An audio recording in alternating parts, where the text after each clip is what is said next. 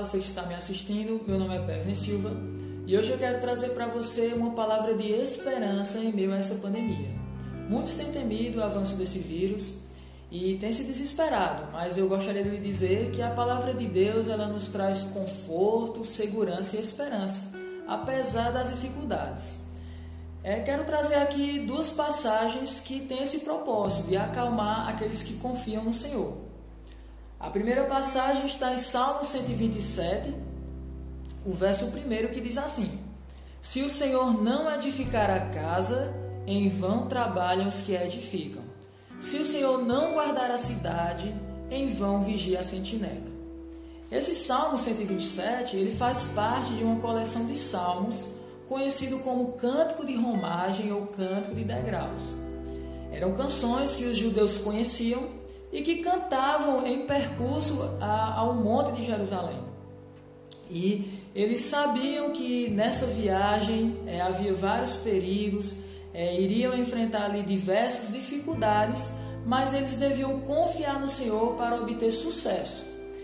É, e essa passagem específica vai mostrar que dependemos totalmente da ação do Senhor. Se ele não guardar a cidade, não adianta o vigia, o sentinela ali estar vigiando o local. É, não adianta o agir do governo, não adianta o agir individual ou agir coletivo. Então, dependemos totalmente da ação do Senhor. É, em contraste a essa situação de, de dependência a Deus, é, sabemos que podemos também fazer algumas coisas. É, o texto aqui ele não diz que aquele que vigia o sentinela, ele deve parar de vigiar. Também não diz que aquele que trabalha na edificação deve parar de trabalhar.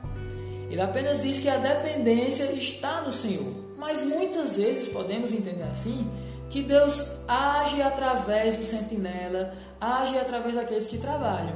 Então, nós devemos atender algumas recomendações eclesiásticas e atender alguns decretos, muitas vezes governamentais, e muitas vezes Deus pode estar por trás é, desses decretos e dessas recomendações.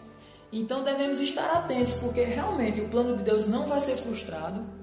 Se Ele quiser realmente proteger a sua família, proteger o seu bairro, a sua cidade ou o seu país, isso vai acontecer, independente da sua ação ou não. Ou muitas vezes ele pode usar instrumentos e situações para lhe proteger e proteger aqueles que você ama. Então, essa primeira passagem nos dá essa visão de que dependemos totalmente da ação do Senhor, mas que muitas vezes Deus nos responsabiliza com algumas ações que está dentro da vontade dele para que façamos e assim seja feita a vontade dele. E muitas vezes vem benefício para nós mesmos com a proteção, com o cuidado, com a guarnição necessária que estávamos precisando. Outra passagem também que tem esse propósito de acalmar e lhe dá esperança de dias melhores, é logo aqui atrás, Salmo 121. Bastante conhecido esse salmo. É, eu vou ler aqui apenas os versos 1 e 2 que falam assim: Eleva os olhos para os montes, de onde me virá o socorro? O meu socorro vem do Senhor que fez o céu e a terra. Então, surge essa pergunta: diante de uma dificuldade, diante de um problema, olhamos para longe e imaginamos: e agora, o que fazer? E a resposta vem que o nosso socorro, a nossa guarda, vem do Senhor. Somente Ele que fez o céu e a terra, somente Ele que tem controle sobre tudo, é que pode nos trazer a solução, que pode nos trazer a paz. Essa pandemia é algo muito pequeno diante da grandeza de Deus.